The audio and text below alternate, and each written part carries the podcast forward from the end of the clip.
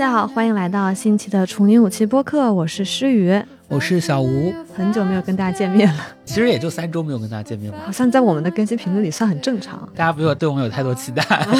这三周的时间里，小吴好像在世界各地建立了很多个新家，不至于，不至于，家还是只有在北京。很奇怪，因为小吴今年下半年裸辞之后就一直在各个地方旅游嘛，但是让人很惊讶一点是，他一直还在交北京的房租。很多人会问我这个问题，你这样子不会觉得很亏吗？但是我就发现，对我来说，我有一个没有办法迈得去的坎，是我就算在全世界流动，我在全世界觉得，哎，清迈很好，大理很好，但是我总得有一个让我随时可以回去的家。嗯，哦，家对我来说特别重要。所以我们今天也想跟大家聊一聊家这个话题嘛。这一次跟诗雨聊，我才发现哦，原来我们每个人心中的家的形象是非常不一样的。对，就是我们处女武器的 slogan，还有最开始跟大家介绍的都是说我们迎接分歧和差异嘛。嗯但是其实，在之前的二十七期节目中，我们俩都没有什么太大的分歧，直到遇见了这一期。其实我们最早这个 slogan 是迎接分歧和冲突，你还记得吗？因为我跟小吴总是吵架。但是不知道为什么，我们在聊到我们这一些很共通的话题的时候，我们确实没有那么多的分歧。我觉得可能因为它还是在一个深水区，但是是安全区。我们是带着游泳圈在深水区。嗯今天真的来到了一个没有游泳圈的深水区。我们这期会不会调子起太高？最后发现两个人也没吵起来。当然不会吵起来，主要是这期我们两个第一次在同一件事情上，个体经验和感受上完全是截然相反的，以至于我们在碰大纲的时候都很诧异，说不知道该怎么聊。然后我自己在录这期之前会有一些久违的紧张和恐惧，很怕这些到最后就是崩掉。我觉得不会啦，但是我确实第一次让我有这种 cultural shock，是因为诗雨这半年是从一个大学生变成了一个社会人嘛，然后也是从宿舍搬到了自己的一个出租屋出租屋，你好强调出租屋，因为我这半年我就从我一个旁观者的视角，我们有很多次是在诗雨家录播课，我就能看到你这个家从家徒四壁一点一点的是充满着你很温馨的很多元素嘛，所以我今天也很震惊，是因为他本来墙上贴着他 idol 的海报，然后发现那个海报没了。刚刚小吴在我家发出了一声惊天巨吼啊！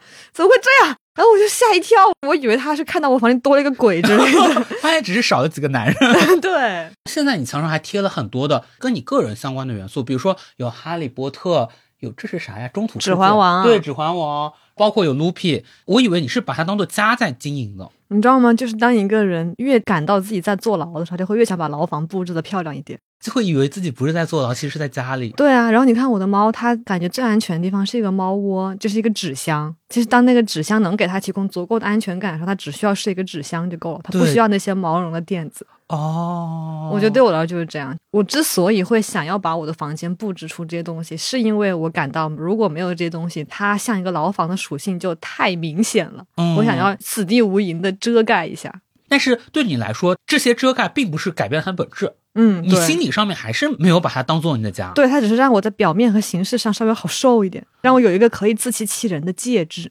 像今年，其实我是第一次从学校毕业，然后租了一个房子嘛，拥有了自己的一个小家和小空间。但是真的很爱强调租，没有人怀疑，其实你是买的房子。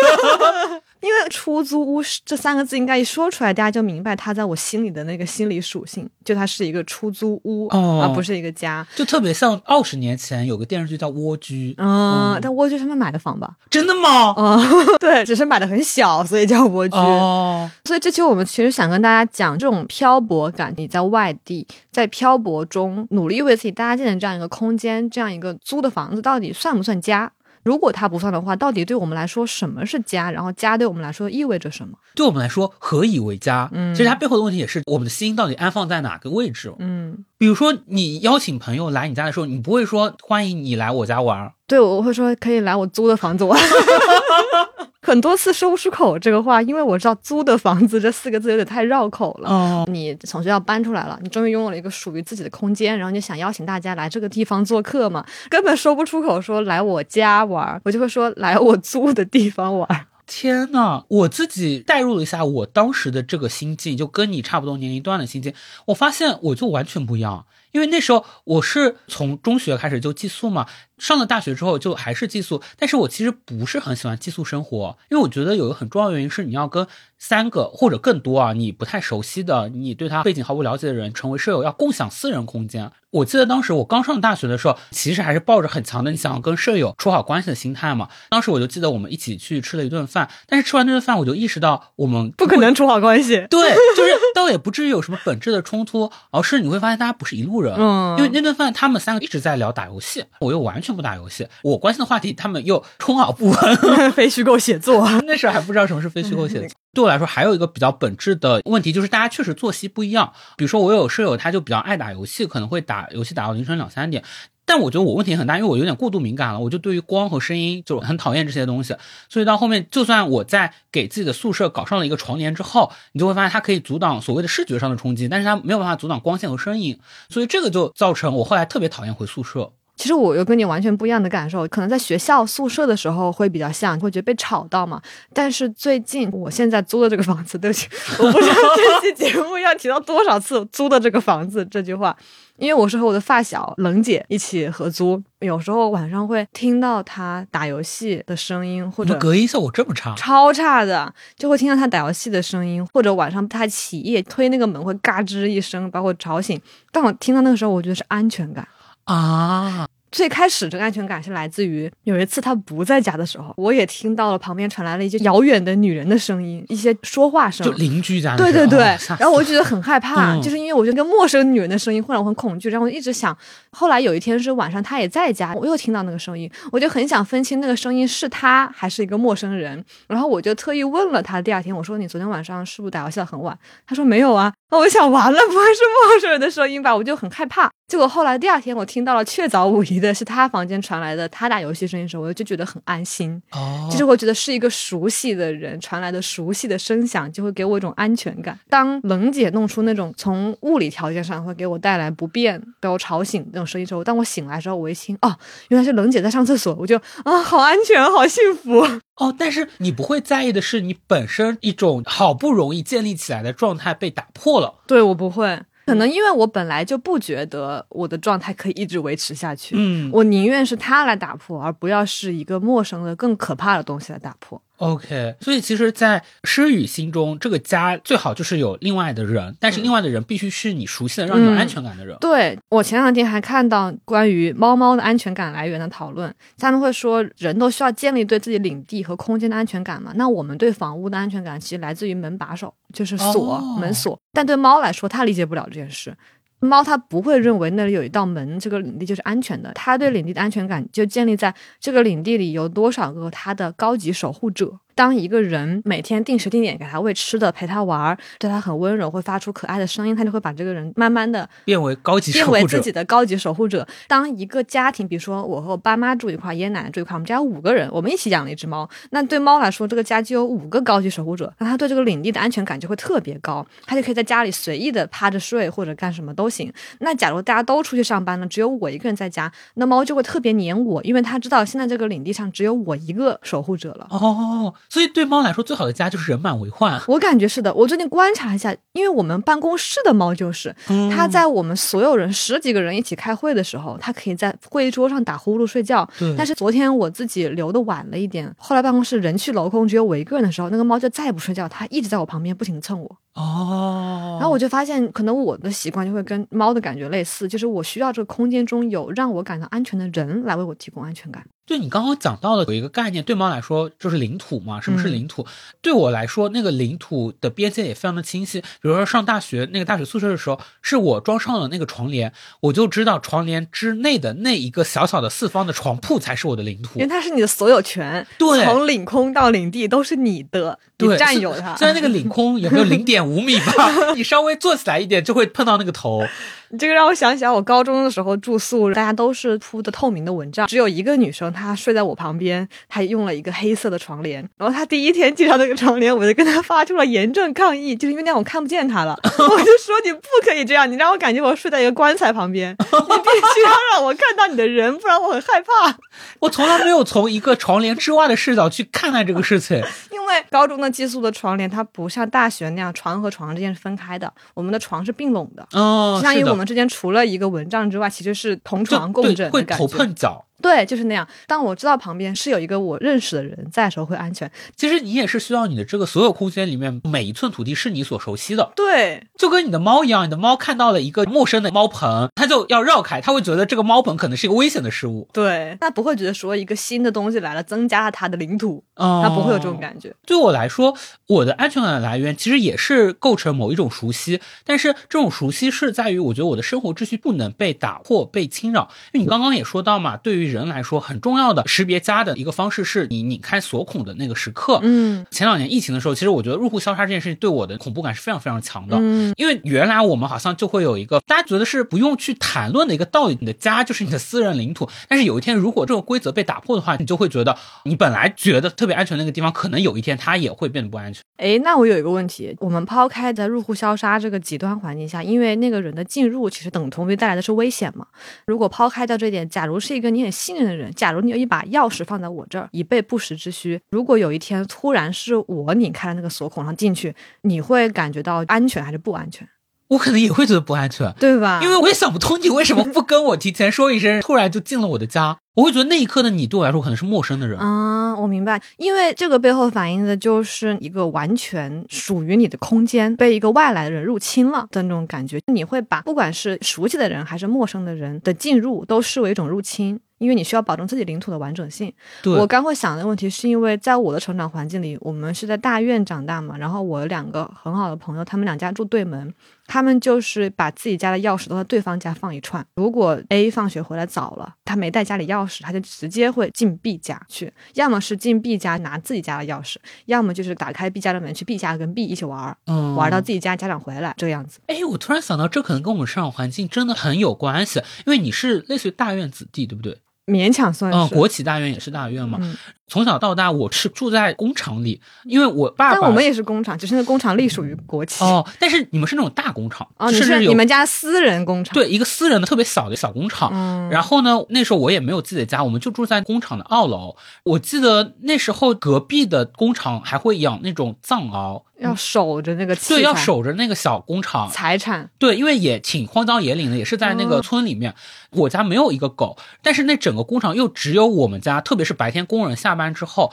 晚上只有我和我妈和我爸一起生活在那个工厂里边。你知道那种乡间的夜间其实还挺可怕的，就会有野狗追你什么的。所以那个时候你就会感受到，如果说那个工厂的大门突然在半夜的时候它拉开，它会有撕啦一声那个声音，你就知道是一个陌生人闯进来了。哦，让我想到两件事。第一件是我童年的时候，有一年可能我爸妈不在家里，我就在爷爷奶奶家过夜。然后爷爷奶奶家有一个窗户，直接对的是外面的一个小操场。有一天晚上凌晨三点钟，我醒了。我就觉得特别的孤单，觉得大半夜的没有一个人，让我很害怕。我就去那个阳台上看那个窗户，然后发现有一个陌生人从那个小操场上走过。我当时感到的是安全，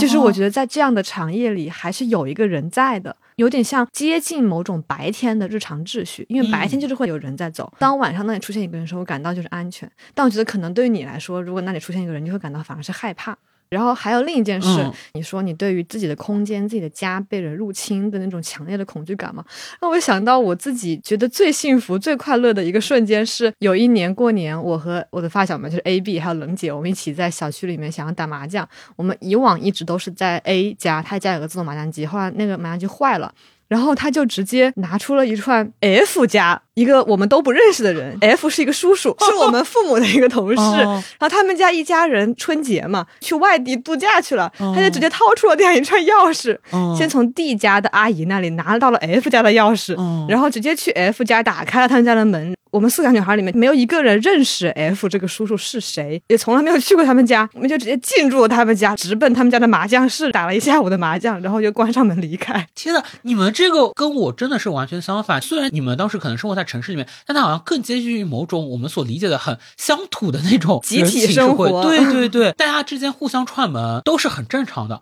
包括我之前在大理生活的时候，当时也是去拜访一个住在郊外的朋友家，但他是一个类似于新移民嘛，他就去改改建了一个小院子，然后他就说他刚到那个小院子，说他最不习惯、最困扰他的是什么？他每次在家，他就是会把院子门关上，这很正常，我们城市的人都这样。但是他就会发现，不停的有村民、附近的邻居经过的时候，他们会用当地的方言啊，就类似于“小姑娘，快把门打开呀 ”，对他们就不习惯有个人一直把家门关着。然后他就发现，当他有的时候忘关了，他们就非常自然的进院子里面，背着手在那边逡巡。那他的感受是什么？他会觉得被打扰和被侵犯。哦，我明白，因为其实对他来说，村民并不是他熟悉的人。并不是一起长大的能建立安全感的那些人，然后我就想，对你来说，你周边的人其实也是一起长大、一起认识的人，但你仍然会有那种很强的感觉。我觉得确实和你们家的工厂属性可能是有关的，就是它涉及到私有财产这件事，你是需要保护一个很重要的私有财产的。那对我们来说，可能很重要的前提是我们彼此家里都没什么钱。而且我们家底差不多，而且就算你偷了别人家东西，你们以后你们这辈子父母都是在这个工厂里上班的，你们还要打几十年交道，所以这个东西会提供一种信任的基础和保障。哦，是，我不知道你们那个大院的构造是什么，我猜测它也跟小区很像，就是它有围墙把你们围起来。我们那个就完全就是在荒郊野岭里面矗立起来的一个建筑，然后它并且还是临着一个主干道，嗯所以其实来来往往的车辆你都不知道是哪一个牌照的。嗯，你说到对于一个陌生人他侵犯我们的空间，我们觉得他是危险的，这其实很好理解。但确实有的时候对我来说，熟悉的人他进入我的那个日常生活空间，我也会觉得很奇怪。我毕业之后第一个家其实是我自己整租的嘛，一个特别小的小开间，但小开间可能也有它的问题。后来我就会觉得房间太小了。那个时候我大学时代很好的朋友就邀请我一起去合租嘛。第一期播客我就分享过，我就觉得那段时间对我来说是很像老友记的生活。但是其实有另外一面我没有讲，我有的时候还是会觉得在拧开锁孔的那个时刻，如果是我回到我自己一个人家的话，我就立刻瘫下来了，我整个人的那个神经什么的全部放松下来了，我可能就瘫倒在沙发上，我可能也不。脱鞋啊，完全不在意别人怎么看我。但是你合租的家，你拧开那个锁的时候，很有可能你的舍友就是在家，他就是在客厅里面，不管是办公还是在看电影，还做别的，你就会发现我还是保持那种很紧绷的身体。我明白，所以你在拧开锁孔那一瞬间，其实你心里更期待的是没有人在。对，但我完全相反，你就期待有人。我期待有人在。首先，我打开门的时候，我期待家里灯是亮的。其次，我期待就是冷姐可能会出门跟我打个招呼。她会吗？她不会。因为我在家时间比他久，他下班比我晚，所以一般来说，我们刚开始合租的前三个月，基本上他下班回家，我都会出门去跟他打个招呼。然后那段时间他下班早的话，我们还会坐沙发上聊一会儿，我会很喜欢这段时光，这个短暂的相处的时间。但现在听你这么一讲，我就不确定他需不需要，因为大多数时候我回家的时候，我自己下班比较早，所以我进家门的时候，一般门还是反锁的，灯是黑的。那时候我就会觉得很孤寂，会觉得那我从外面的陌生世界进到一个我期待给我安全感的世界，但他们俩没有区别。外面是黑的，里面也是黑的，这种感觉。然后我其实会希望有一盏灯是亮的，给我那种家的感觉。所以你就多耗点电费呗，就是有一个人为你留了一盏灯的那种感觉。后来我发现冷姐她也不太会出来，除非是她有事要跟我说，比如说我的猫惹祸，或者说她帮我拿了快递放在哪儿，跟我说些这种话的时候，她会出来。但其实当她推开门出来那个瞬间，我会很欣喜。就我很喜欢这个，但更进一步，我就会想，是不是其实他不需要这个东西？是不是其实每天我推门出去，主动给他打招呼，会给他增加麻烦？就可能他上一天班累了，他就只想回他的房间里，赶快瘫着休息，不想跟我多说什么话。所以后来我就也不出去了，然后就演变成可能有一周的时间，我们俩没见过面，整整一周的时间，我们俩住在一个房子，但是没见过面，我就会隐隐感到，终于回归到了正常的合租舍友的生活，我就会感到这种状态是不是有点不太对劲？如果在这周碰巧他对我有点冷淡。比如说，可能我跟他说什么，他就嗯好行，这样的话我就会开始内耗，我就会开始担心他是对我有意见。嗯，但其实在他那来说，可能什么都没有发生。哎，我觉得这个很有意思。我不清楚冷姐是怎么想的，但确实我带入到我经常一天社交完了之后，我回到的第一件事情就是，我就想不要有任何人再跟我说话了，我就一个人想静静的待着。我最多就是有猫过来可以，我可以跟猫一起玩。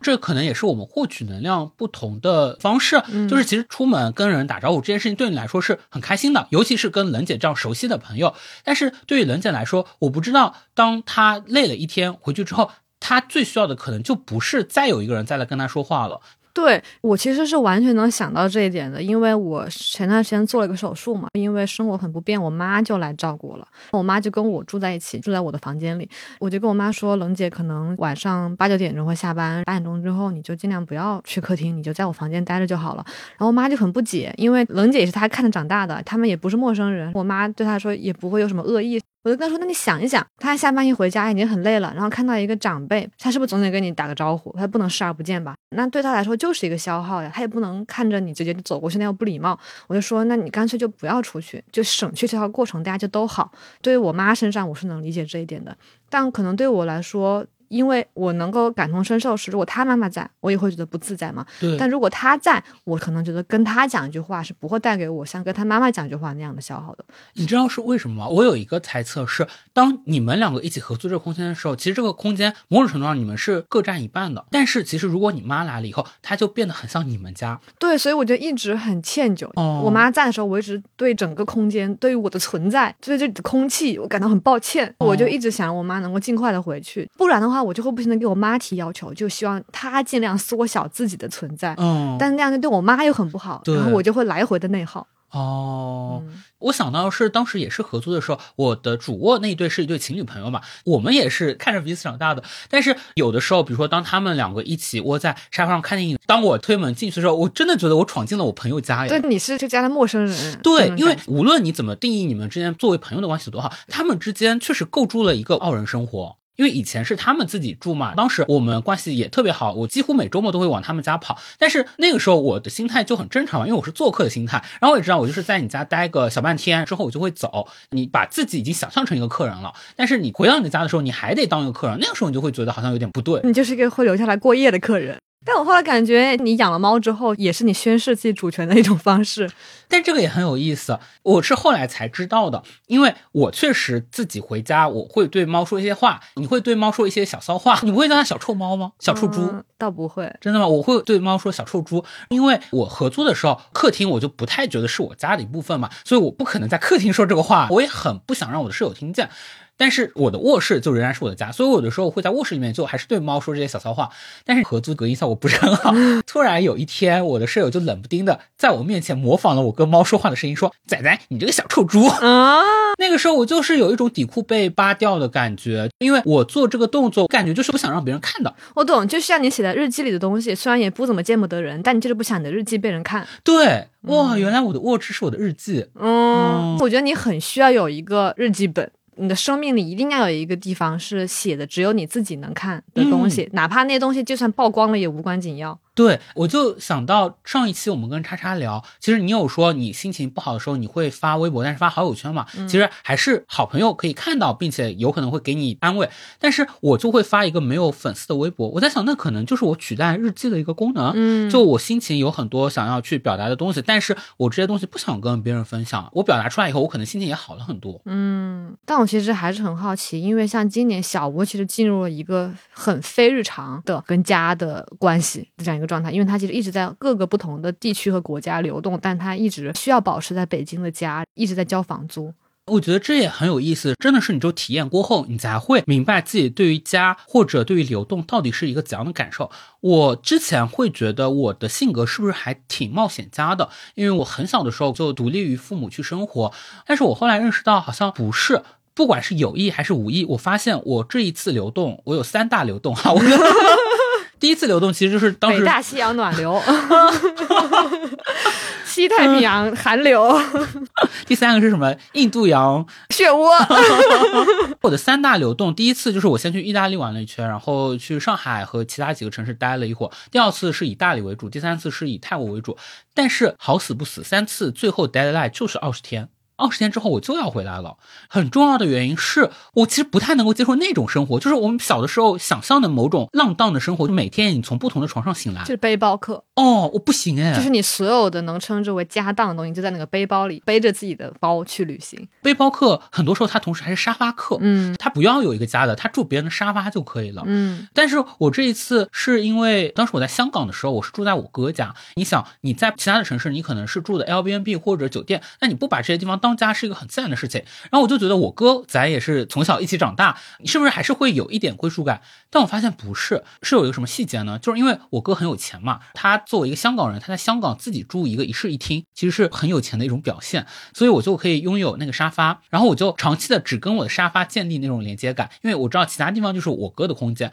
有一天也是我推门而入，发现我哥提早下班了，他就非常自然自在的在那个沙发上玩手机，而且那个沙发特别的高级，他可以去调控他的椅背和坐垫的高低，他就把自己放在了最舒服的一个位置上玩手机。本来因为我只要在家，我就只会在那个沙发上活动，我就发现，哎，那个沙发其实还是属于我哥的。一开始你会有一种冒犯，心想我自己唯一一个熟悉的空间怎么被人抢了？但就发现不是，没有理由感到被冒犯。对，这就是我哥的地方。后来我就只能在旁边另找了一个椅子。但那个时候我就是会觉得说，哦，无论怎么，人家很欢迎你去做客，这还是人家的一个生活秩序。所以那个时候我就很强烈的，我想回到我自己家。哦，但我觉得又跟你有一个截然相反的对照，因为我今天去香港住的也是我朋友家，嗯，是我在大学时候关系很好，但其实交流没有那么频繁的一个留学生朋友。哇，这是一种什么关系？就是我们有一个共同的好朋友，我最好的朋友跟他关系很好，所以我们三个都认识这样子的状态。她是一个韩国女生，现在在香港工作，在香港独自拥有一个两室一厅。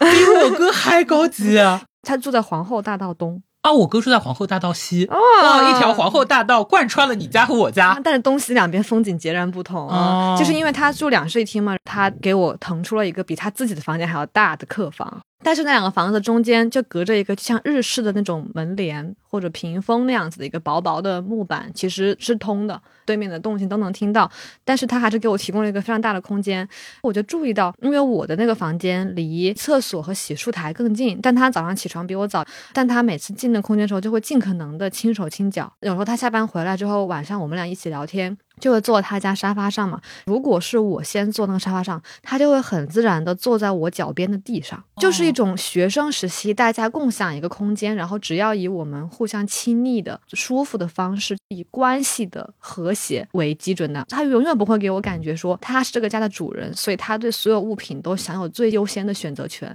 当我想到我住他家的时候，我会觉得我在香港这个小小的落脚地也能成为我的一个提供很强归属感的地方，因为在这里我会意识到我们的关系非常的坚固、温暖，为彼此考虑，在意彼此的感受。其实那个房子可能住的没有那么舒服，然后我在香港的经历也不那么愉快，但想到那个家，我就永远会觉得很温暖、很可靠。哦，但我觉得这可能也是因为对方不一样，可能对你哥来说你们是亲属，所以那种关系会不会太客气，就会被省略掉，就会暴露出自己最真实的需要的那一部分。我觉得这又可以说可能跟我们成长环境有关。虽然我和我哥还蛮亲的，但我们从小到大也是以一种非常独立的个体的姿态长大的。我们可能也就是一两个月见一两次面，大家彼此都有自己的家嘛，没有谁有事没事就会去对方家。我能够感受到我哥也是一个有非常严密和完整的自己一套生活秩序的人。比如说，因为他也是早上上班会比较早嘛，所以他十一点多钟就要睡了，第二天可能七点就要出去上班了。嗯，但我又是有一点夜猫子嘛，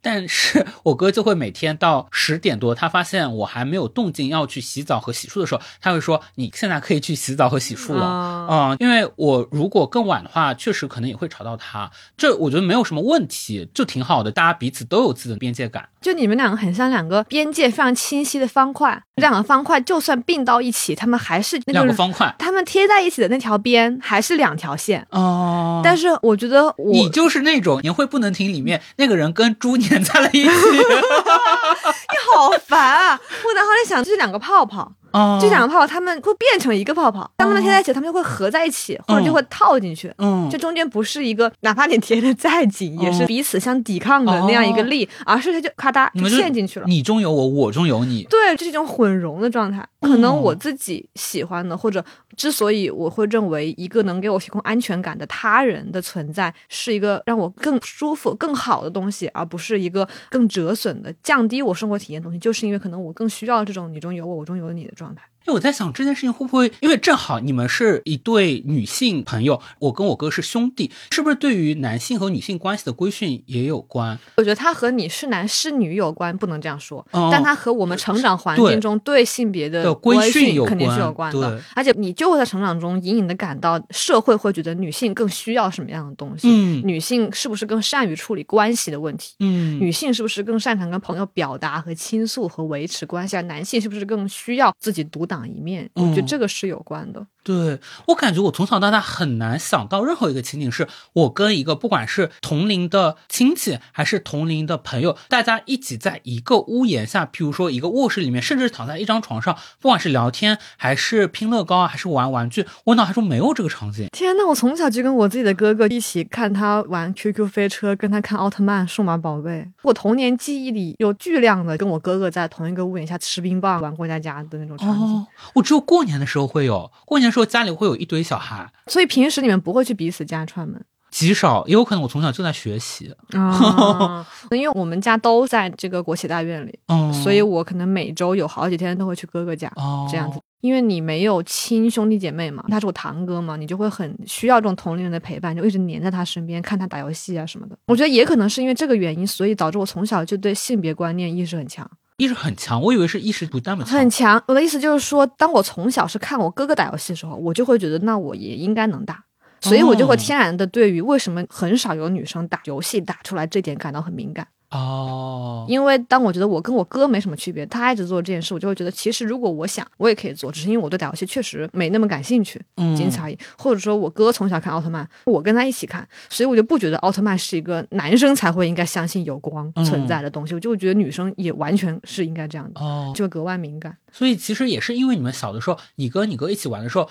不管是家长还是你们彼此之间没有特别性别化的对待。嗯，嗯或者说他们没有在我和我哥中做出区分，他们就觉得哥哥怎样你就跟着哥哥玩好了，嗯而不会说哥哥该玩这个你该玩那个。这算是比较先进的一种教育方式。可能是因为穷啊，没办法特殊化对待。哦 从小我哥哥穿不要的衣服，我就会穿。哦我现在还记得我小时候有一件睡衣，上面就是我哥哥穿烂了的霸王龙。哦，我在想这个跟我们讲到对家的归属感会有关系吗？它会给你带来一个这个东西可能并不是属于我的那种感觉。不，你看，他就恰恰相反，他带来的不是一种我想要我能够独立占有的东西，嗯而是在于他建立了一种我和哥哥之间那种非常模糊的血浓于水的关系的感？情，就是他用剩下的东西。你就会觉得我是跟你真真正正穿过同一条开裆裤的人，我就会觉得我哥哥他做什么事，我哥居然找我借一百万，只要我能凑得起，我肯定都会给他。嗯嗯，我不会考虑到说他能不能还你，或者说这是不是意味着他对你不好，或者他很自私或什么，这就不考虑这东西那。我要提问，你之前不是抓娃娃抓到的那个要送给哥哥，是这个哥哥吗？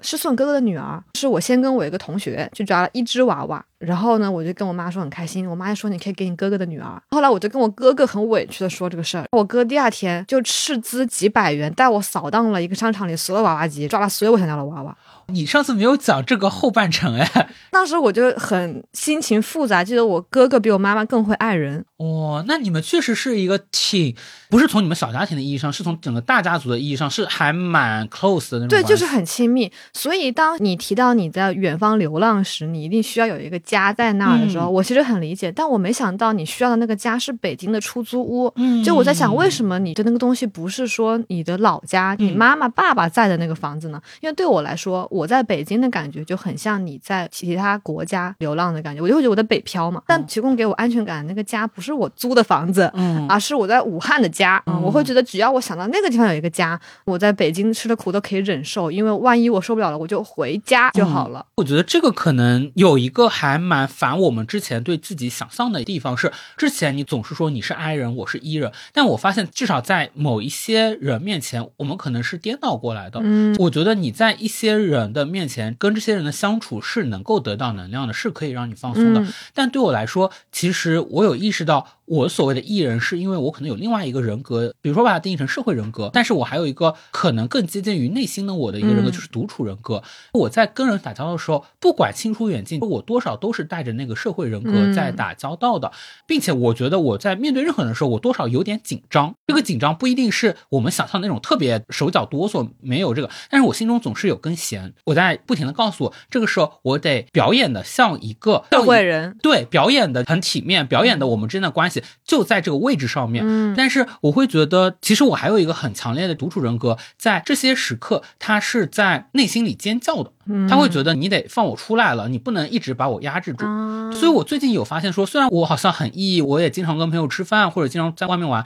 但是如果我连续三天吧，我是处在这个状态，我就有点受不了。这就是我一直觉得，对于我们俩还有我自己，到底是 I 型人，就是内向型，还是 E 型人，就是外向型的一个迷思。因为小吴表现的就是更接近于说，你很享受跟其他人打交道这个外向型的过程，但是可能内心有一个 I 人在尖叫。但对我来说，就是我也很清楚有这个社会化的需求，我也可以在比如说工作需要之类的时候扮演出一个很积极外向人。就我感觉你应该也能发现，我其实说话挺多的，不管是在办公室还是怎么样，就其实在整个场子里算比较活跃的那种。但是我一直觉得我其实本质上还是很 I，是因为我在和外面这些人进行社会活动和打交道的时候，我是不享受的。就是我可以很哦好的处理和应对，我可以特别热情外向，但我是不享受这个过程的。我不喜欢做这种事情，所以如果我能够做真正的我的话，我会想在那种社交场合做一个 I 人。我其实不想跟他们讲话，但是当我回到我熟悉、我安全的、有归属感的家，或者我的朋友们组成的领地的时候，我是迫切的想要释放所有我这些想表达的、想跟他们交流的、嗯从他们身上获取能量的东西的。我会觉得相反，我是在外在的场域里是一个 I 人，但是在内在的地方我是一个 E 人，哦可能跟你就恰好反过来了。我觉得可能不是在于这个 I 和 E 的划分的区别，而是在于我们的外在区域和内在区域，我们的边界就不一样。嗯你的边界就包括着你身边熟悉的那一撮人，嗯但我的这个内在区就只有我一个人。啊，嗯然后你熟悉的那撮人，其实和你不熟悉人一样，都被你分在了外在区域。肯定我们之间，我会觉得亲疏远近都很不一样。我也是以不一样的面貌去面对他们，我跟他们说的话也不一样。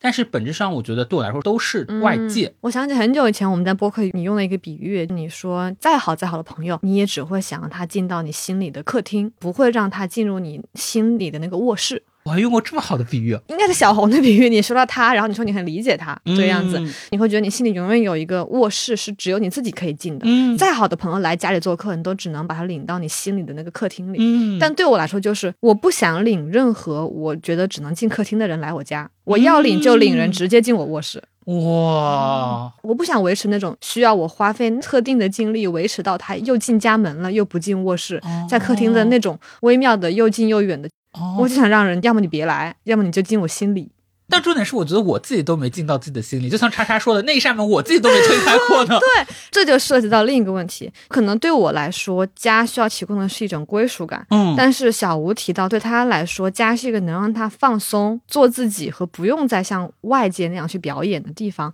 我一直以为我是一个对自己的内心很坦诚的人，直到我最近在读伍尔夫的日记，今年新出了一本书，伍尔夫在日记里面写了很多你很难想象是伍尔夫会写的东西。嗯，非常世俗，非常具体。比如他会担心，我今天这个书寄到了《泰晤士报》，他们的编辑没有说什么话，他们说下周一才会发表，可能就是意味着对我的书评价不好，然后怎么怎么样。然后他就说，星期四这本书大获成功，我喜不自胜。但是呢，我的好朋友利顿，另一个男作家，却皱了皱眉头，他不高兴。我对此很不满，但是我也想到，前段时间利顿的书大获成功，我也挺不高兴的。他会写很多这样子最真实的想法，而且你跟你想象中的她的那种女作家的形象非常不一样，对因为觉得她整天只考虑的是意识流，对，所以我就很推荐大家，尤其是所有的女生和女性嗯创作者去读这本书。就我觉得你从天才的自我内心的挣扎中，能窥见和你一样的凡人的部分，会对我们这种凡人是一个很大的鼓励。因为伍尔夫他会觉得记日记是他写作打磨的一部分嘛，嗯所以他要坚持记日记。然后我就想，那我也想记日记，也想打磨一下自己的写作。然后我就看了看我之前自己状似随意写了一些日记，跟沃尔夫非常不一样。我发现我对自己是极度不坦诚，我可以对别人、对我陌生的播客听众们极度坦诚，但这个世界上我最无法坦诚的是我自己。我没办法在日记里面写今天我又喜欢上了一个男生，那我会写，就比如今天一个朋友说我是什么什么，这可能是一个负面的东西，当时我没有什么反应，但其实我心里想了想，我不是那样的。这句话其实让我挺不高兴的。这个朋友对我说这句话，也让我觉得很受伤。我其实对他有一点意见，我不喜欢他。挺坦诚的吗？我的意思说，这种话我说不出口。哦，这种东西我只会在脑子里非常迅速、很浅的过一圈，然后赶快把它盖过。但我会写，比如今天我和哪个朋友见了面，我们吃了饭，他的状态怎么样，我很为他开心，能跟他见面，我真高兴。我发现，即使是在我自己的日记里，我都很难写出所有我觉得坏的东西。哦，尤其是体现我自己坏的，比如说我对他人的批评，嗯我的小心眼，嗯我的嫉妒心，哪怕是在我自己的日记里，我知道这本书以后永生永世不会被任何人看到，我都没法写下来。所以我对小吴很感兴趣一点是，如果你觉得在家里你是一个完全不用扮演的绝对自由的空间的话，在这个空间里，你会允许自己做一些不那么好的嗯东西吗？我会有一些可以透露的，一些可以公开披露的，大部分不行。就一些可以公开披露，就是你会很可笑，你整个人的状态。嗯我其实是很不允许让自己变得可笑的。嗯虽然说你好像整天也喜欢在社交场上讲笑话，比如说我是真实的会在客厅，我会拉上窗帘之后，比如说我最近在减肥，然后呢，我每天晚上都会跳减脂操，每天晚上就会选 K-pop 的背景音乐开跳。你知道你的整个姿态，因为我真的是四肢不协调。你之前也跟我一起跳过对，就我知道，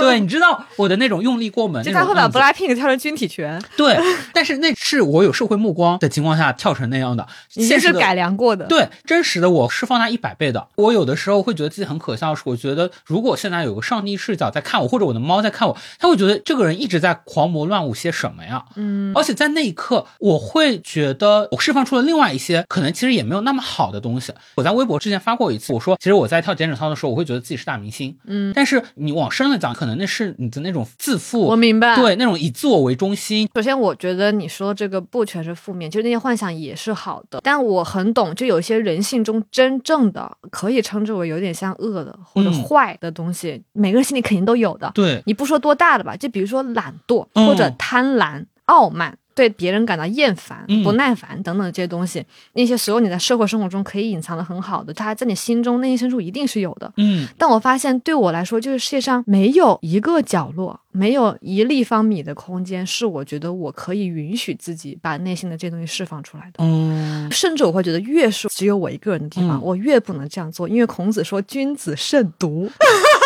一个人在独处时是什么样，才能反映他真正是什么样。嗯然后我就会要求我自己不能这样子。当有时候我真正做了一些确实不太好的事情的时候，就像你说，你很担心会有一个上帝视角在看的时候，嗯你知道我会担心什么？我会担心我死去的外公会不会看到。因为外公去世了，所以他有一种全知视角。对，就他进入了一个我无法控制的世界，我不知道在这些所有人都看不到的地方，我做这个事情，外公会不会看到？所以我就更不敢做。就我没有一个没有人会入侵的家，提供给你的安全感。嗯，就算这个嗯房间门锁死了，我的心也阻拦了自由的界限。你看我俩的区别是，你是确凿的在担心外公在看这件事情，但我刚刚说是如果有个上帝，嗯而我确实是个无神论者，所以我知道这个假设不成立。嗯但是我之前确实有的时候会有一点点对家本身产生担心，是在那个天花板上面小珠子掉落的声音哦，不是不是不是，倒不是那个，那有点吓人，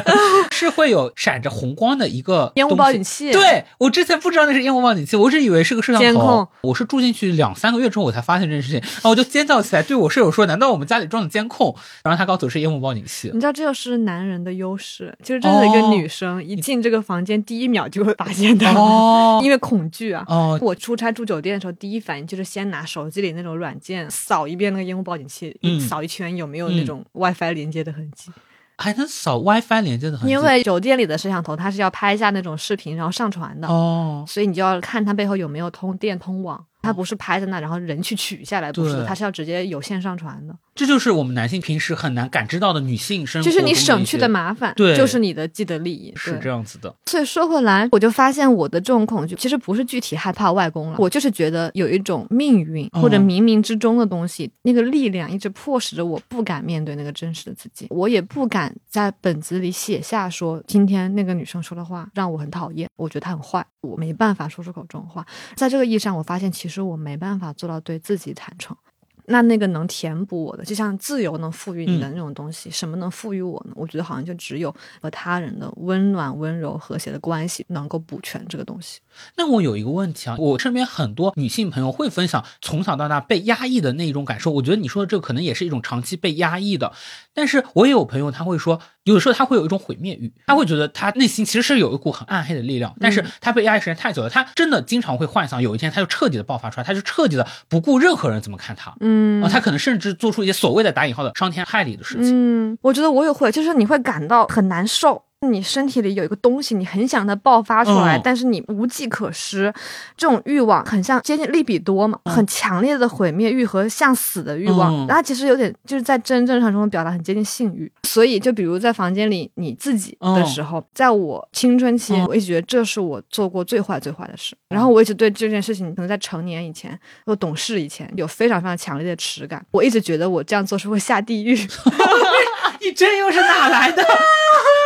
因为我觉得它不光只是在释放你在性上的需要，嗯。它更多的是你知道，不像男生，你需要看一些片、哦或者看一些图片，有时候是那种我对自己很着急、很生气的时候，嗯。譬如我妈要送我出门上学，嗯。她要去后面的车库里拿车，我也该出门了，嗯。但那天我就是很不想上学，嗯。我很抗拒，但是我又知道还有一分钟我就要迟到了，嗯。我必须要在五十秒内立刻出去，那五十秒对我来说就有一种破罐破摔的，我就很想毁灭，我就不想去。哦然后我就会在家里开始，它就成了我一种释放我无处发泄的痛苦和哦强烈情感的唯一方式。结束了之后，我就会很恨自己。一方面是恨在外在形式上，为什么我不能好好的循规蹈矩地去把这个学上了？我为什么不在那五十秒内穿好鞋出门？另一方面就是你天然的作为女性对这件事情的耻感，所有这一切混杂在幼小的我心中，就变成一种罪恶。也许我们之后可以另开一期的栏目，就是嗯聊性欲以及它的这个对，你知道，我发现我无法对自己真正坦诚的另一点，就是我最近在做咨询的时候，我和我咨询师又进入到了一个我自己没有预料到的真正的深水区。嗯就我觉得我和他之前，我以为走得很深了，但我发现所有的问题我都分析的头头是道，都是在分析。嗯就我有一个理性化的程序，它可以迅速的解码所有我生活中遇到的痛苦。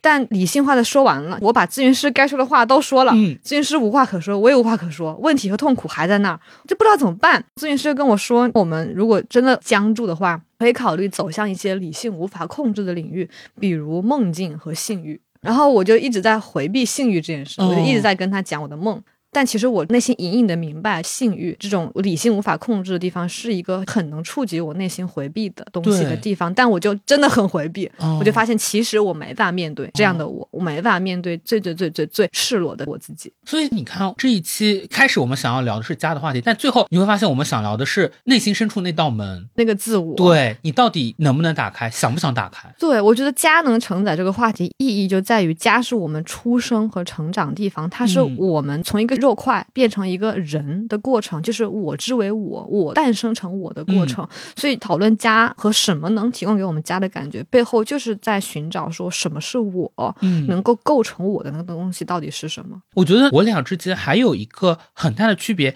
也是之前呢我其实没太认识到的，是我觉得本质上姐说的这些，是因为你可能自己没有办法很好的真正接纳你自己。嗯，我本来也会觉得我没有办法很好的接纳我自己，是因为我的很多方面，我甚至不想被周围人看到和接纳，嗯我会觉得这些部分我是不想跟他们共享的。但这部分你可以接受被你自己看到。对我做了这一年多心理咨询，给我的一个最大的感受是，我没想象中那么坏。就我以前总是觉得我是一个特别坏的人，甚至我也跟心理咨询师说，我以前最常对自己的比方是我老觉得自己是个怪物。但是我现在发现这种感受越来越弱了，也有可能是我发现很多东西你真的抽丝剥茧，把它剥开之后，就是很多人无法看到内心的我，但是我可能剥完以后，我发现他就是一个普通人的那个。包括之前很多期我们会讲到我们有缺口这件事情。我后来也发现一件事情，就是我的缺口好像也没有想象中那么的大。比如说，我对于亲密关系的缺口，我发现它大量的是跟一种自我负面或者说社会建构缠绕在一起的。比如说，我常常感到孤独，发生在七夕和情人节。我看到朋友圈里面大家都在秀恩爱，或者我出去看一场电影，我发现我左边右边坐的都是情侣，这个时候我感受到一种孤独。但这种孤独，某种意义上还是在一种社会眼光当中，觉得这种时候你身边好像就得有个人。但是当我自己回到家，我真的想要身边有一个人吗？我发现不用。我发现，在我回到家的那个空间里面，我是足够接纳我身边没有一个人的，反而是在公共空间中，我觉得我好像得表演出来。这个时候，我得找个人在我旁边，我们一起秀恩爱；我得找个人跟我一起看电影。但我觉得这其实特别好，它说明你对自己的接纳度正在越来越高。而且当你觉得你和别人在一起时候是在表演，说明你和你自己相处的时候你是没有在表演。我觉得人有这样一个空间，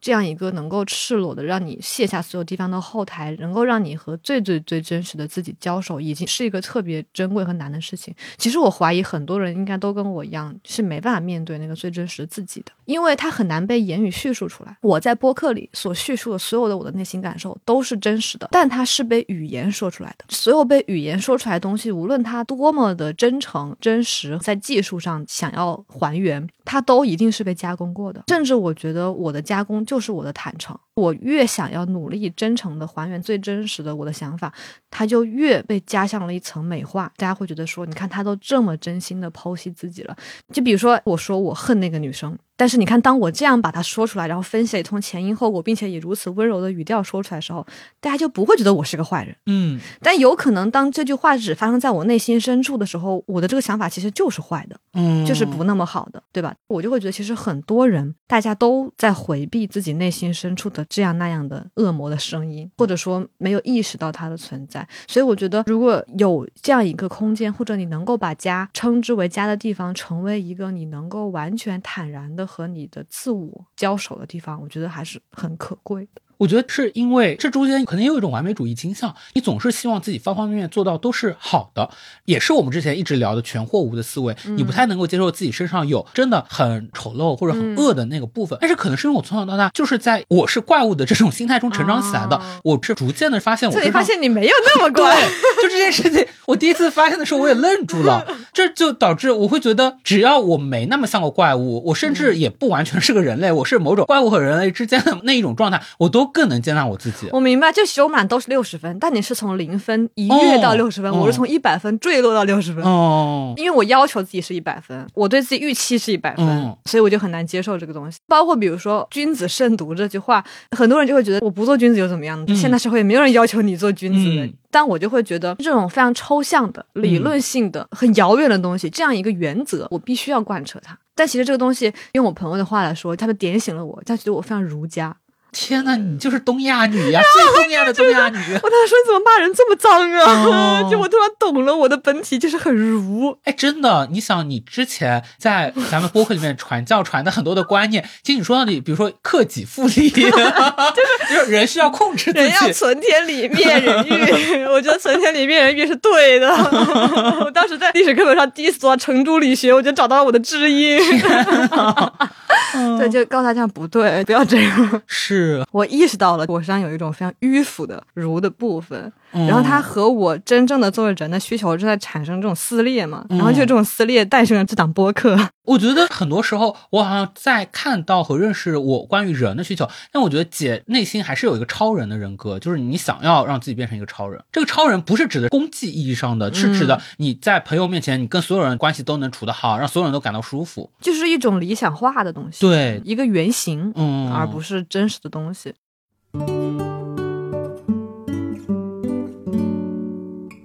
刚才我们一直在聊，对我们来说何以为家嘛？正好之前我采访窦靖童，也问了他这个问题，因为窦靖童前半生挺漂泊的嘛，一直没有一个家。他就说他现在觉得家对他来说就是一个可以让他放松和休息的地方。我会觉得对我来说，家就是一个可以让我卸下所有的防备，让我真的可以肆无忌惮的做自己的一个地方。对于现在年轻人来说呀，不管我们因为工作压力大，还是说作息不规律，想要做到真正我们说的休息，也不是一件特别容易的事情。比如说我之前作息就是嘛，我经常凌晨三四点钟才睡，到中午才起来，所以每次我跟小吴说话，就好像隔着五六个小时的时差一样，根本找不到他的人。我是早睡早起嘛，就算我作息其实很规律，但是睡眠质量一直也不是特别好。像去年的话，我上半年是要写毕业论文，下半年是在写稿。每天白天的时候是趴在电脑桌前僵着颈椎，晚上睡觉的时候还是僵着颈椎，会觉得翻来覆去，但就是睡不好。我现在都能听到颈椎正在发声的那个声音，嘎吱嘎吱。我每天一到睡觉前，我就开始活动颈椎。当时我还尝试过正念，但是我感觉从零学起的话，心理成本很大。因为我们会把睡眠理解成一个可能很复杂的身体和心理的问题啊，心理当然是一块，其实另外一块我们也忘记了，有的时候可以试一下物理的手段，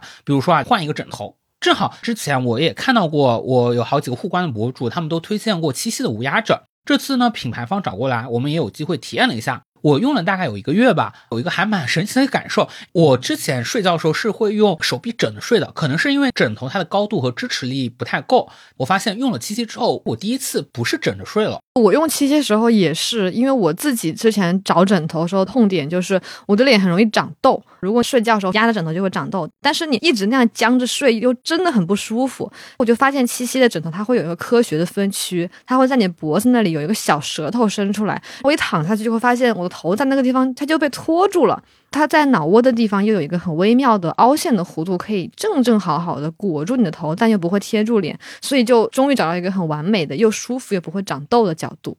嗯，我们感觉到的这种无压力感啊，还有一个原因，是因为七七它使用的枕芯是记忆海绵啊，并且呢是有首创的分体式的双芯条设计，快慢回弹双结合，这样子呢它的支撑力和舒适度都能够有所提升，而且啊它的睡眠范围相比普通的枕头也会更大一点。七七家枕头呢其实是半定制的，可以根据身高、体重、头围、肩宽等数据来选择。我也是第一次睡到能跟我的颈椎这么贴合的枕头。我觉得大家其实经常会忘记睡眠真的是很重要一件事情。你想，我们人生可能有三分之一的时间都是在睡眠中度过的。一个适合自己的枕头，真的可以释放很多对于睡不好的压力。可能大家也是第一次尝试这样的无压枕，如果不习惯的话，也完全不用担心。七夕为大家提供三十天的免费试睡，如果在三十天里觉得睡得不满意的话，都可以随时退货。按照我们的惯例，这一次呢，我们也会送出听友福利，感兴趣的巫师们可以到 show notes 里查看哦。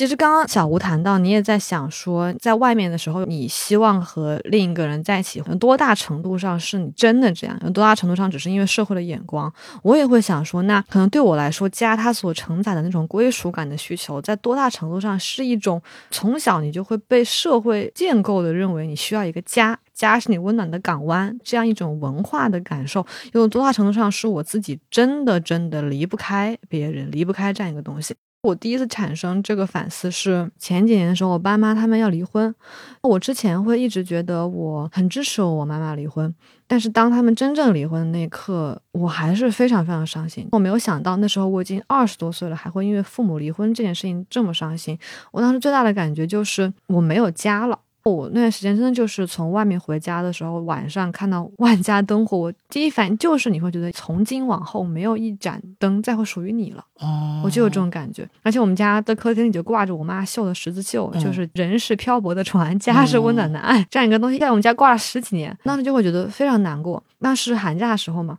后来我就回北京了，之后这种不安全感和痛苦就非常强，我就在北京找我的各个朋友们聊这件事儿。然后我和一个比我大一点的我的师姐聊天的时候，我就跟她说，虽然我知道可能爸爸也还会在，妈妈也还会在，房子也还会在。但我就是觉得那个能够给我提供归属感和安全感的根基，我的那个后盾就是没有了。因为他自己也有类似的情况嘛，他就说有可能现在只是因为你在担心这件事的发生，所以你会这样想。有可能等到这件事情真的发生了，比如你爸妈分家了，他们各自住在各自的房子里，其实有可能你会发现你完全可以 handle 这一切。你会发现到那天你有能力支付自己的生活，你能找到无论是他人、朋友、爱情还是你自己。能够给你提供一个新的后盾感的东西，然后你就会发现，可能当它发生了之后，你就会有能力给自己要么造出另一个港湾，要么把自己变成一艘不需要港湾的船。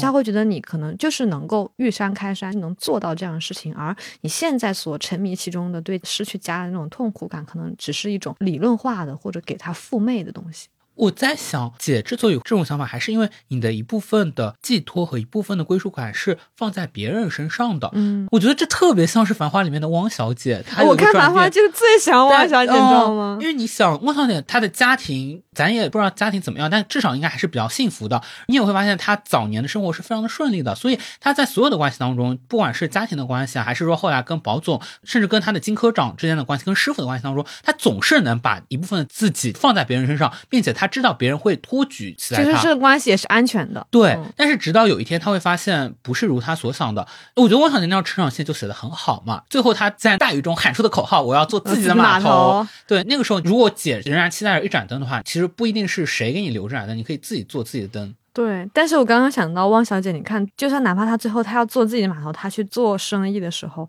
还有一个魏总是吧？不是，就是礼拜头经常出现。哦、礼拜头是他爸爸，他租的办公室是他爸爸的朋友。他要去深圳订票，最后订不到票，老师问他爸爸：“爸爸，你能不能给我搞张票？”就是你会觉得好像依赖保总、依赖师傅、依赖同事、依赖爷叔都是靠不住的，但他依赖他爸爸是天经地义的，没有人会质疑说你汪小姐最后还在靠你爹，对吧？但我就会觉得，那对我来说是这个最天经地义的东西被摧毁了。就是你会觉得你在这个世界上没有跟你断绝血缘关系啊。不是，就是你会觉得你在这个世界上没有可依靠的东西。我知道我父母不再能为我提供什么，就算不是任何物质保障或条件，他们曾经能提供给我的那种作为家的幻想，嗯那种我是一个父母和爱的家庭出来的小孩儿，我背后是有爱我的爸爸妈妈的这种东西。我觉得我是需要带着这样一个女孩儿的身影去和这个世界交手的。当这个幻影破灭了之后，我觉得我没有再去跟世界交手的勇气了。我知道有一个区别是什么呢？对你来说，你的那个家，它的第一次的分裂是你父亲和母亲之间的分裂，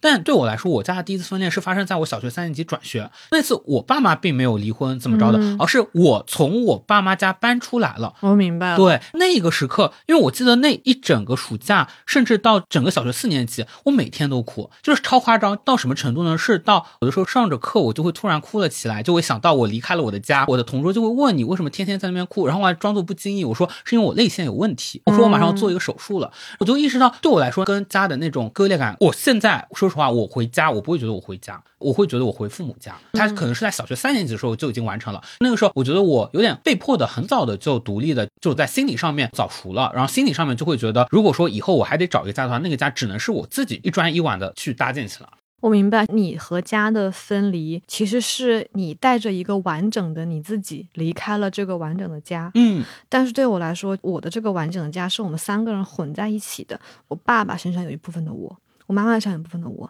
我父母的破裂，他们俩各自带走了一部分的我，嗯于是我只剩下一个残缺的我自己离开了这个家。但是你是带着一个完整的你自己，不知道为什么想到我自己的囊肿切除手术，就是顺利的情况是那一整颗囊肿连着它外面包裹它的那个红色的肉一起被切出来，但是我的囊肿在中途破了，最后医生只能切出里面百分之九十的白色的内容物。嗯嗯它不是连着肉的，它不是一颗，它是一部分，然后还残存一些东西，就要靠纱布每天去吸收那个脓，嗯把它一点一点吸出来。我觉得我就是那样的分离。但是你也觉得你没办法问父母收回他们身体上的那一部分你自己。没办法，我也不知道是不是因为我还太幼稚，还不够成熟，还没有真正成长成一个能够做自己码头的汪小姐，或者我是不是注定就无法成长为林子和李李那样的女生？哦我是不是就是总在渴求把一部分的我安放在他人身上，而这是不是一件应该令人不耻的事情？我觉得这肯定不至于不止。你看，姐又开始批判自己了。但我是觉得，确实有可能姐会在关系中感受到更多的困扰，是因为当我们说到家的时候，其实它有个概念是一个空间的概念。父母我觉得是很天经地义的，但是当我们在谈到朋友或者更多的同龄人相处的时候，我们经常说的一个可能是给彼此空间。有可能姐希望把自己的一部分投注到他人身上，但他人不一定会给这个空间，可能他们仍然是需要一个像冷姐啊，可能他需要一个可以让他自己去安静打游戏的那么一个卧室，所以有的时候矛盾可能是在这个中间出现了。所以我今天也在想，因为对我来说，家不光是爸爸妈妈嘛，那个房子本身它也承载了一部分的我。比如说，那里有我从小到大看的所有的儿童文学和萌芽，有我的教科书，所有以前写书法练的毛笔字的宣纸，所有这些杂物，它们上面也承载了一部分的我，都寄托在上面。所以，当我说我想家的时候，我想的是所有过去的那一段生命。嗯那一段时光和我的那一部分，有点像魂器，我的灵魂的一部分被寄托在这些物体上。哦所以，当你说到你漂泊在外的时候，嗯你可能想的是你在北京的房子，你不想你父母的家的时候，嗯我就会想，那难道你不会有思乡的感觉？你不会想家吗？如果你有的话，想家，你想的是什么呢？我觉得这很有意思，因为起初我们聊家，我们以为是个空间概念，后来发现它可能是关系，但是现在我们又发现它有可能又是你怎么处理跟记忆、跟过去的你自己的嗯关系。对我来说不是哦，因为自从我们后来从工厂搬出来，搬到了一个真正意义上的我们自己拥有产权的一个家之后，我是有个自己的卧室的，那个卧室也完整的保留了我从小学毕业一直到我高中毕业的所有的痕迹，至今那个墙上的海报还是我当时追的新的海报，这个人可能已经糊掉十几年了。艾薇儿吗？不是不是，很那个，就是我中学的时候追过《新还珠格格》，所以你追是里面谁啊？海陆吗？就是那一帮人，小燕子啊，那你个追的是那个 family，对，就是这个 family，我就很喜欢这个 family。然后这一整个 family 还在我的墙上，但是我每次回家的时候，我完全不会有大家正常的会涌起的那些心情，嗯我会觉得我去探望一个老朋友。我把以前的我自己视为一个老朋友。我做的分离不仅是我跟家的分离，也有我跟十八岁之前的我的分离。这让我想到你说你看完《繁花》之后的嗯观后感嘛，你会觉得《繁花》最后拍的是人和人的离散。嗯，就是关系的离别，嗯就是人终将天各一方，嗯花开一朵，各表一。枝的那种感觉。我觉得我从《繁花》里看到的完全不是。我觉得《繁花》里最珍贵的就是那种对旧日时光的回忆，就是那种沉湎在红围巾、金色的金鱼、天空和屋顶、老老上海的瓦房，还有在时光的隧道里伴着那种太阳的光，最后回头的汪小姐的笑。我就会觉得他想拍的是人在旧日的回忆，然后怎么样处理和安放你与这段回忆的关系。所以咱们的视角不太一样。我的视角是一个往前走的视角。对，你在向前看，我在哦向后看，所以就想到《漫长的季节》里面王想说：“向前看，别回头。哦，对，你看这两个剧真的还有挺多互文的。我某种程度上能够理解你说的《繁花》对于旧日时光的那种重现。我觉得王家卫是很喜欢拍这个东西的，并且他每到闪回到过去，他那个滤镜都不一样特别好。看，对，尤其是我有想到说，你有没有发现宝总他住的地方是和平饭店？他最后也说嘛，住在饭店的好处就是所有人都是过客，来来往往的。但是你会发现他仍然有一个需要安放自己的地方，这个地方不是和平饭店，不是至尊园，其实是叶东京。包括你能看到进入叶东京的时候，他的状态跟在外面不一样。对他来说，保总社会人格就是要讲普通话，他要跟李李呀、跟范总啊这些外地来的这种商业关系打交道。但是回到叶东京，他就讲上海话了，说在外面的什么山珍海味都比不上一碗泡饭。包括跨年那会儿，他们片方搞出了一个剧照，是叶东京那帮人的一个合家欢。但是你想，合家欢里面没有一个人和另一个人是有血缘关系的，嗯，没有人是家人啊。对，没有一个家人。但是那一幕那一刻，你就觉得对宝总来说，可能就构成了他那个家庭。这一定是对他来说最最珍贵的东西。对，就是某种像大后方一样的。对啊因为宝总是像那种要上场去打仗的那种人，但是他有一个可以退回去的老家。我就完全懂他。哦我跟宝总的 MBTI 是一样的，宝总 MBTI 是啥？在小红书上大家投就是 INFJ。没有是 E ENFJ，我就会觉得可能我跟他区别就在于你更内向一点。对，他在商场上和李李啊哦各种人打交道，他没有那么难受。但我就会更加抗拒这样的对话嘛，哦这样的生意场的过程嘛，所以这一点上就导致我跟他区分就是 I，但是在那种对于家和对于人与人的关系感受上，跟他就是完全一致的。可是宝总无法建立长期亲密关系啊，我觉得你可以，而且你很需要。比他厉害嘛？那他的天赋点点在了股票上，我天赋点点在了维持关系。但你能看到对他来说重要的是什么？哪怕他无法建立关系，但你看他心里这么多年一直念着雪芝和贝蒂。而且他会觉得排骨和年糕对他从来不是生意。对呀、对呀、我就太懂了，哦我就说，嗯，这不就是我吗？哦，但是为什么宝总大家觉得他是渣男呀？我没觉得，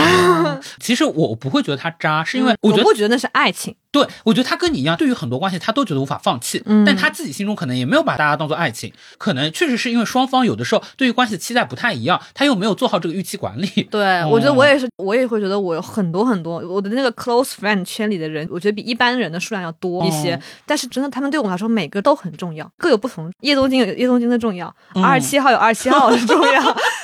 对，成年人就什么都要。而且我都是很真心的去的，我都不是说我要去二十七号办事才要找这个人，而是因为我就是觉得排骨和年糕都可以给你吃。哦的那种关系但是对我来说，可能宝总他的矛盾在于他想要的是这种革命友谊，对方期待的是爱情，嗯这个错位。我可能觉得是我就会期待这个关系一直在我生命中，然后很重要。但对方可能他们更接受一种可以离散的，或者可以让位于亲密关系的关系，那个边界的尺度感不一样，这也是一个期待的矛盾嘛。我觉得还很有意思一点是，解说的这些不管是对家的想象、对关系的想象，就像你说的嘛，它可能是在彼岸的。这个彼岸不是空间意义上的，是时间意义上的，它可能就发生在过去。过去看上去是你切身的经历过的，但也有可能你中间有大量的是美化美化和幻想的成分。就像你刚刚说到，对于宝总来说，贝蒂永远是他的白月光，但是原著当中贝蒂的形象是没有那么白月光的。咱也不剧透，反正就是有一些更复杂的事情吧。他绝对不是一个看上去一尘不染的女神的形象。王家卫会把她拍成这样的一个形象，就是在他心目中，宝总就是这样的人，贝蒂是他心目中的白月光的形象。嗯，对，然后对你来说，家也是你的那个最早白月光的发迹地。对我来说，我就是需要有一个东西是我的白月光，嗯而最自然而然、天经地义的家成了那个选项。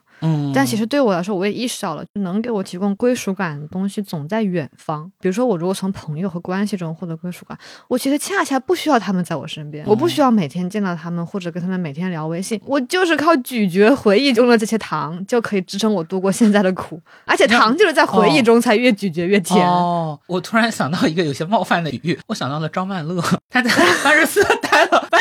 从此一生都是曼彻斯特人。他这就有点离谱，他就叫把异乡当故乡。哦，我其实也特别能够理解解说的这种归属感总在远方。譬如说，当我真的是在我自己的家里的时候，我可能没有那么把它当做家。艾米家是我的北京出租屋哈，我可能整天就会想出去。反而是经过这半年的流动，我越发的意识到北京这个家对我的重要性。它对我来说是一个我随时能够回去的地方，是我在任何一个城市感受到孤独或者异乡感的时候，我会觉得哦，其实还有一个地方在等待着我呢。某种意义上也是从距离的远当中体现出来的。所以你在大理和在泰国住的时候，因为我记得你当时应该也是有在固定的地方常住，那种地方会给你提供家的感觉吗？对我来说，北京的家它就是家，它不用加任何的限定语。但是，比如说我在清迈，我二十天也几乎住在同一个 Airbnb 里面，并且跟那边的房东真的变成了很好的朋友。我当时也发了一条微博嘛，我说我觉得我在清迈有家了，我会有这种感觉。但是我知道那是清迈的家，我可能理想当中，我跟世界的关系是我在北京拥有一个我自己的家，但是我在全球各地有大量的可以让我去住的当地的家。但是这些任何的家，它始终有一个保质期，比如说我待满二十天，我觉得够了，不能再多了。我记得你有说过，你是从清迈的那个家离开的时候，突然意识到这个地方哦，对你也有家的感觉了。对，然后当时我觉得很重要一点就是你在那里住，你在每天晚上躺在那张床上的时候，你身处其中的时候，你不会很觉得这是你的家。但当你离开的时候，当你意识到要分离和不舍的时候，家的感觉就从中诞生而出了。对，人就是挺贱的嘛，人就是在快要失去一个东西的时候，意识到它的重要。我觉得也正是因为你知道你要失去了，所以你可以承认，放纵你的脑子去去意识到，其实你很需要它。当你身处其中的时候，你其实不太愿意承认你需要这个东西。对，感觉人就是贱，可以成为我们博客的 slogan。每一期得出结论就是人很贱。哦，我觉得很多时候我们也没有办法很好的所谓的享受当下，或者享受我们目前拥有的东西。你总是把很多的对于美好生活期待寄托在远方，远方对，寄托在一个你目前并不拥有的东西上面。生活在别处，小时候真的不懂这句话的意思，哦越长大就会时时有这种感觉。哎，这是米兰昆德拉还是谁说的？昆德拉，哦，你小时候讲这句话，我觉得更多的就是你每天写作业写到真的暴躁了，是那个种 渴望另一种生活。对对对，但现在你就意识到，某种意义上不存在一种完美的生活，一种你永远可以心安理得过的生活。好呀，那我们本期节目就先聊到这里啦。如果大家有什么关于家的感受，也欢迎在评论区和我们分享。希望处女武器也可以变成大家的一个赛博之家。因为处女武器应该离大家很远，声音总是在远方。对，隔着网线，嗯，离作品近一点，离主播远一点。不是，就你好像就是要为自己未来的什么惊天大料先做一个铺垫。啊，那难说呢，也许新年就会有什么新动作呢。嗯，好呀，那我们今天先聊到这里啦，拜拜，拜。拜。再回首，云这段归途；再回首，荆棘密布。今夜不会再有难舍的旧梦，曾经与你拥有的梦，今后要向谁诉说？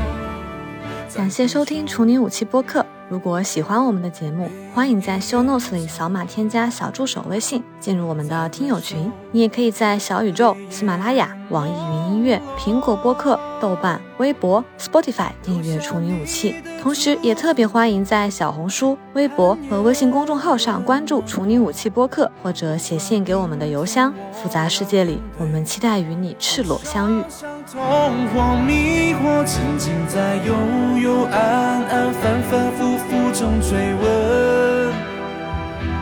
才知道平平淡淡、从从容容才是真。